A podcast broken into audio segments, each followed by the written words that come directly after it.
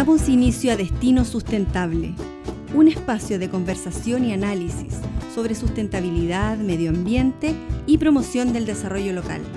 Abordaremos noticias e iniciativas que rescatan el valor del patrimonio cultural y natural de la región de los ríos. Desde el corazón de la selva patagónica. Aquí comienza Destino Sustentable. Presenta Reserva Biológica Huilo Huilo. Conduce Manuel Pinotoro.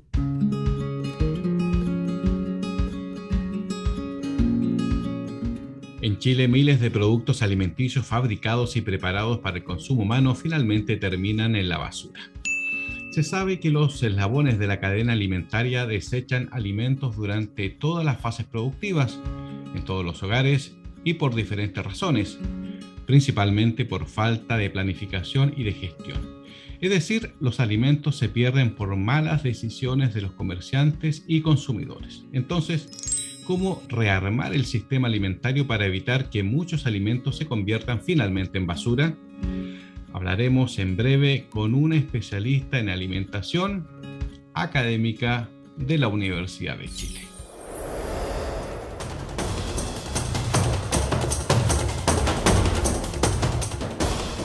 Ya estamos en línea con Carmen Gloria González, magíster en nutrición y profesora de la Universidad de Chile. ¿Cómo estás, Carmen Gloria? Hola, Manuel. Bien, muchas gracias por invitarme a conversar de este tema. Muchas gracias a ti por participar de esta entrevista. Vamos al grano. ¿Qué es el desperdicio alimentario, Carmen Gloria? ¿Cómo poder definirlo? Sí, cuando, cuando empezamos a escuchar esta palabra de desperdicio, también vamos a escuchar otra palabra que se refiere a las pérdidas. Entonces siempre se habla de pérdida y desperdicio de alimentos. Son dos conceptos que hacen referencia a, dos momentos básicamente de cuando se eh, eliminan alimentos que son adecuados para el consumo y, por ejemplo, cuando hablamos de las pérdidas, tiene que ver con toda la parte de la producción, de la cosecha, post cosecha, almacenamiento, todo lo que tiene que ver con la producción de los alimentos. Pero una vez que los alimentos llegan hacia los mercados mayoristas, hacia las ferias, hacia el supermercado, hacia los lugares de compra y luego hacia los hogares, cuando en toda esa parte ya de la venta y del hogar eh, se pierden alimentos, ahí estamos hablando de desperdicio de alimentos. Entonces son dos componentes y ¿por qué se diferencian? Porque eh, las razones por las que se votan los alimentos son distintas en, en ambos casos. a ver, ¿cuáles son esas razones? ¿Por qué se genera la pérdida y por qué se genera el desperdicio, Carmen Gloria? En las pérdidas en general hay razones, por ejemplo, en el ámbito de las frutas y verduras, que es lo que a mí más me, me compete por, por, el tema con que yo trabajo, eh, tiene que ver con razones que muchas veces eh, nos tienen mucho sentido para nosotros como, consumidores, eh, por ejemplo, en el calibre, el tamaño de las frutas. A veces eh, se quiere vender cierto tamaño de las frutas, de las verduras, también se botan muchos alimentos en el momento de la cosecha, en la producción, por ejemplo, cuando vienen deformes, cuando vienen, no vienen perfectas, redondas, cilíndricas, se botan muchos alimentos que no se consideran bonitos estéticamente, pero que sí nutricionalmente son muy adecuados. Y también existen pérdidas que tienen que ver con que a veces eh, por temas de traslado, muchas veces para el productor incluso puede ser costoso llevar el alimento a, un lugar muy lejano. Eh, esos costos de traslado a veces no compensan lo que él va a ganar eh, vendiendo el producto y a veces entonces se descartan alimentos antes incluso de llegar a, hacer, a intentar la venta por, por, los bajos costos y por, por temas ahí de la venta. Así que hay como varias razones previas. También está eh, tema de manejo, cuando ya los alimentos, hablando de vegetales en general, se cosechan, ahí después viene todo el tema de la mantención, cómo se almacenan, cómo se trasladan, y ahí también hay muchas situaciones donde si no se ocupan las temperaturas adecuadas, los, los eh, recipientes, los almacenajes óptimos, hay alimentos que se echan a perder y que se tienen que eliminar. Entonces, como vemos en la parte eh, previa, que es la producción, hay muchas cosas que puede hacer eh, la gente que produce alimentos para poder eh, rescatar esos alimentos que hoy día se están eliminando. ¿Y en el caso del desperdicio? Y en el caso del desperdicio pasa cosas parecidas, por ejemplo, en los lugares de venta. Eh, esto pasaba mucho más frecuente antes, pero sigue pasando en los supermercados que se les exigen ciertas características estéticas a los alimentos muchas veces y que esto pensando en alimentos naturales como fruta y verdura, que muchas veces, por ejemplo, si está algo feo o de repente un poquito eh, magullado con algún defecto, ya se bota. Y la otra cosa es que pasa mucho en, eh, en los lugares de venta de alimentos ya preparados, es que por razones de seguridad, de inocuidad, a veces se descartan los alimentos antes de su fecha de vencimiento para no tenerlos disponibles eh, en, en, el lugar de venta. Por ejemplo, si un supermercado tiene tortas y las tortas van a vencer en, en tres días más, ellos van a, sacar esa torta del mercado porque no quieren que algún comprador eh, la, lleve y, eh, por ejemplo, ya esté vencida cuando la consume. ¿Y qué hacen con esa torta, por ejemplo? Se eliminan. Basura. Claro, claro. Entonces, muchas veces hay muchos alimentos que se eliminan por estar muy cercanos a su fecha de vencimiento. Entonces, eh, pero eso no necesariamente quiere decir que el alimento esté deteriorado y que no esté en condiciones de inocuidad para ser consumido. Eh, y en ese caso es donde se están eh, trabajando en normativas para poder regular esto, para que no existan, eh, se voten alimentos tan masivamente a nivel de supermercados, por ejemplo, pero también existen otras iniciativas que son los bancos de alimentos, donde se están haciendo vinculaciones para poder rescatar esos alimentos que están como en el límite, pero que aún pueden ser consumidos y que nutricionalmente son muy adecuados. Luego tenemos el punto final, que es el de los hogares, que es un punto crítico también, porque las casas también son muy responsables de, los desperdicios de alimentos. Eh, hay, hay poca planificación de la compra. Muchas veces se botan alimentos que las personas se dan cuenta que están vencidos después de una semana eh, y los botan. A veces no necesariamente el alimento está deteriorado. Por ejemplo, cuando las personas compran frutas y verduras en la feria, uno se da cuenta que está deteriorado porque está marchito, porque está, no sé, una lechuga está con las hojitas mustias. Uno puede decir por sus características organolépticas, por cómo se ve, por cómo se siente el aroma, eh, si está bueno o no para el consumo. Pero cuando vienen envasados, muchas veces se les pone una fecha de vencimiento porque es parte de la normativa del etiquetado, eh, aunque no es obligación a las frutas y verduras ponerle fecha de vencimiento, pero sin embargo si traen una fecha, la persona, esto lo vemos que muchas veces toman el alimento, no sé, por ejemplo, eh, una caja de champiñones y dice que venció ayer y se bota a la basura, eh, sin necesariamente revisarlo si, si, eso está en buenas condiciones. Es penoso conocer esa realidad, entendiendo que hay mucha gente que está pasando hambre por falta de alimentación. Claro, el contexto es, es, es como muy, muy triste y eh, poco ético también, porque cuando tenemos una producción suficiente para alimentar a, todas las personas que están con necesidades, y no solamente en, nuestro país, sino que a nivel del mundo hay muchas personas que sufren de hambre y que eh, la cantidad de alimentos que se produce a nivel mundial sería suficiente para poder alimentar a, a esas personas. Pero está mal distribuido y, y hay mucha los países que tenemos mejor acceso o los sectores económicos cuando ya vamos dentro de un, dentro de un país, las personas que tienen mejor acceso económico no siempre hacen un buen uso de los alimentos que compran y, y vemos que hay muchas necesidades donde sí se podrían aprovechar. Y bueno, eso es lo que pasa con, con los bancos de alimentos que, que te comentaba, por ejemplo, acá en Santiago existe una experiencia que nosotros conocemos que es del, del mercado mayorista Lo Valledor, donde ellos... Lo Valledor, efectivamente. Sí, ¿Cómo funciona? Eh, funciona súper bien y ellos tienen una cadena de mm, hogares, de eh, instituciones de beneficencia donde se pueden rescatar estos alimentos que no son vendidos en el mercado mayorista y que eh, tienen un centro de recuperación de alimentos donde se limpia, se rescata, se ve qué es lo que está realmente en buenas condiciones y luego entonces viene la distribución hacia hogares de ancianos, hogares de niños, Em, incluso lugares donde rescatan animales, por ejemplo, también pueden recibir eh, verduras o frutas que, que, no estén en tan buenas condiciones para el consumo humano, por ejemplo, pero que aún sean útiles. Así que hay, hay como harto que hacer, pero eh, esas son como las distintas etapas. Sí, mucho que hacer. ¿Y esta experiencia de lo valledor se podría replicar en otras regiones del país? Eh, sí, por supuesto, y hay otras ¿Qué dependería? ¿Cuáles serían los requisitos o condiciones necesarias para que eso resulte? Sí, mira, lo primero que se necesita es voluntad, eh, personas que tomen conciencia de lo que estamos haciendo. Eh, hay experiencias como esta que comento yo, donde en un principio se ha visto que los gastos que, que incurría la organización, por ejemplo, el mercado, eh, para poder llevar todos estos em, alimentos basura a, a, los rellenos sanitarios, eh, implica un costo de transporte, el pago por ir a depositar, eh, todo eso em, es plata que se invierte y que finalmente sabemos que son alimentos que van a ir a, la basura y, que también a su vez van a generar contaminación porque generan también gases de, de invernadero, etc. Entonces, toda esa parte como económica muchas veces les puede hacer sentido a, a, las empresas o al sector privado, pero también al sector público, donde se ve que si uno puede ahorrar en algunas cosas invirtiendo en, en esto otro, que es recuperar, es una ganancia porque en el fondo dejamos de perder alimentos y además eh, se ahorra, por ejemplo, en, en, esto que te decía yo de llevar eh, productos, grandes cantidades de toneladas hacia un vertedero.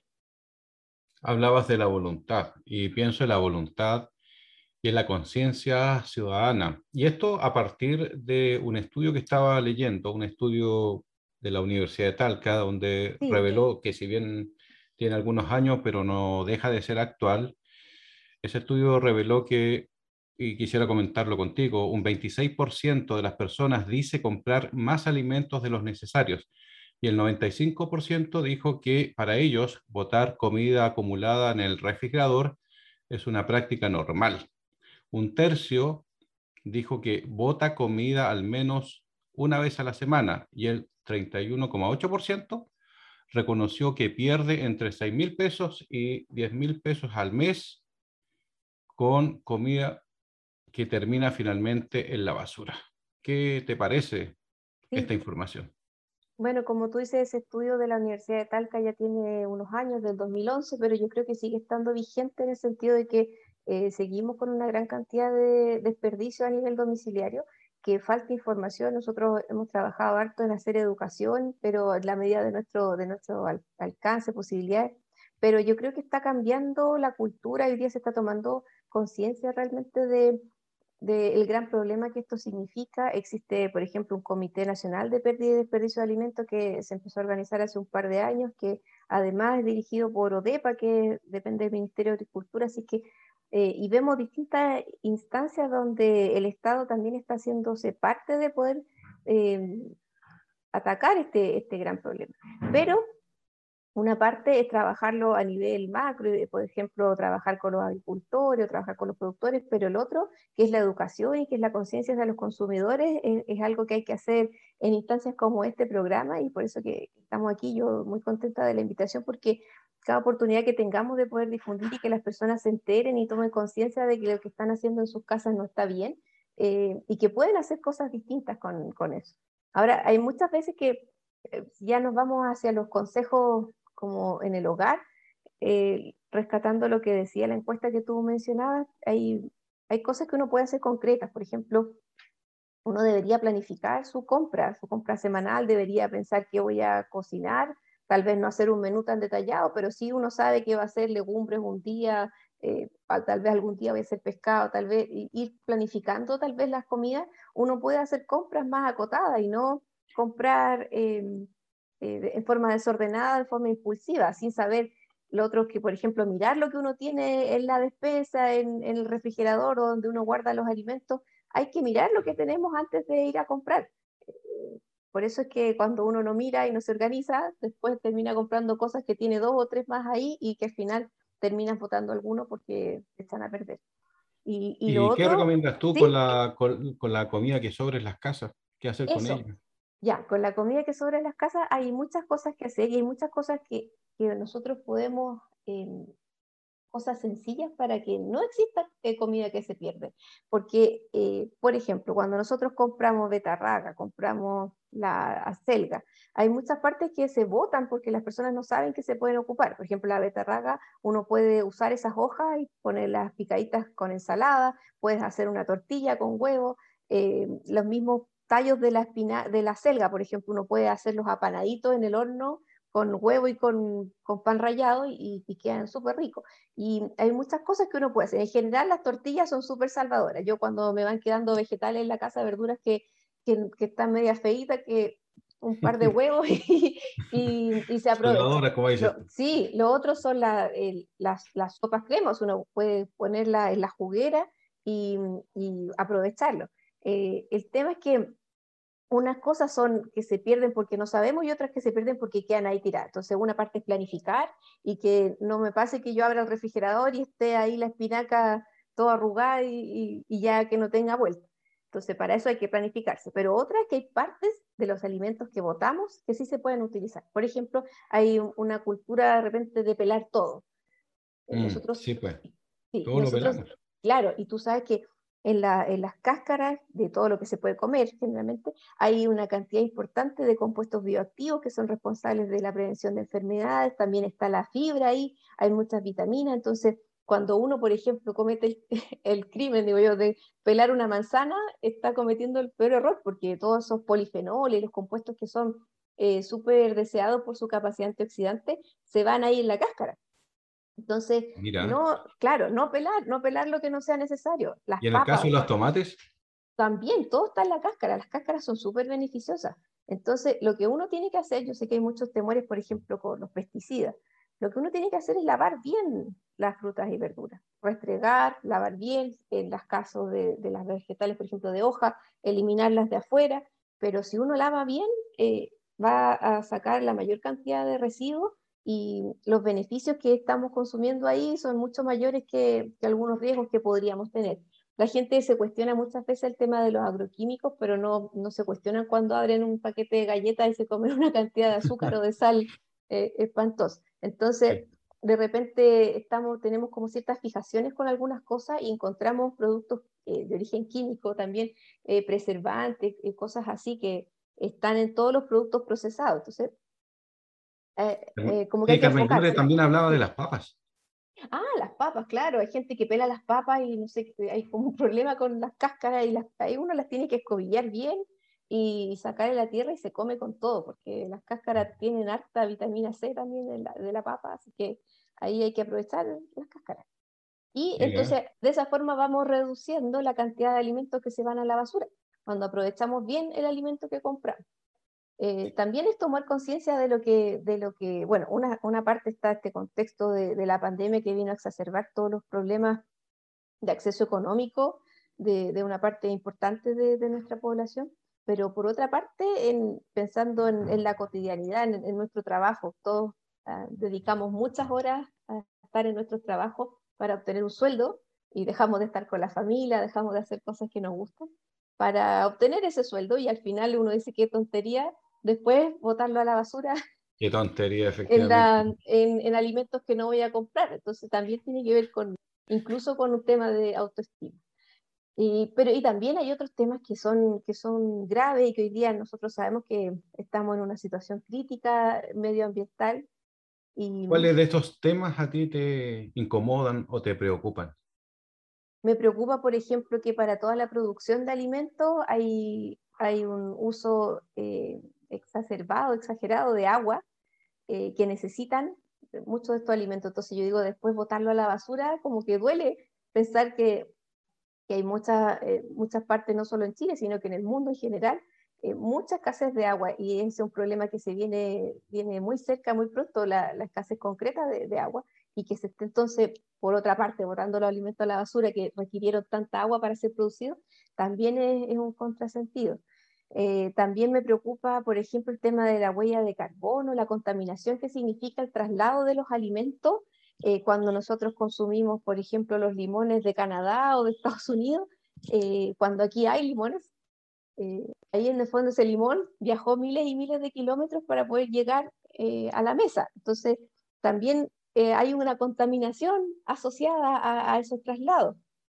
Entonces, también ahí fomentar, ojalá, el consumo de los productos nacionales, de productos locales, si es que yo tengo acceso, por ejemplo, a, a comprar a, productores que, que, estén cerca de, de mi casa o, comprar, eh, por último, en las ferias libres, eh, ya voy a estar como disminuyendo eh, esos traslados que también son contaminantes. Sí, sobre eso, Carmen Gloria, quisiéramos indagar, pero antes de meternos en ese tema, te quiero invitar a que hagamos una pausa musical y escuchemos una canción que hace parte de la cantata Mapudungun del cantautor Jaime Herrera Andaur, basada en la traducción de poetas chilenos del siglo XX, tal como lo hemos hecho en programas anteriores. Esta obra musical que hace parte de un trabajo que yo creo que hay que escucharlo y mirarlo con detención. Entonces, escuchamos parte de la cantata y volvemos luego a conversar contigo, Carmen Gloria.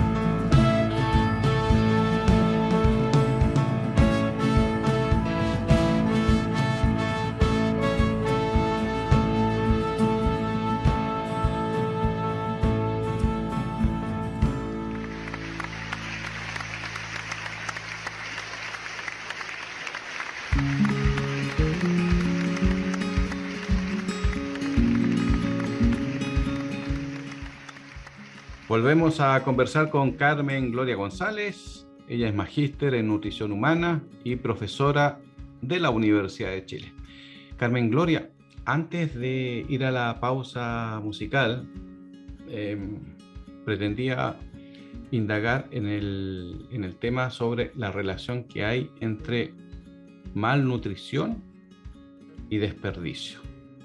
¿Cuál es la relación entre una cosa y la otra, ves tú?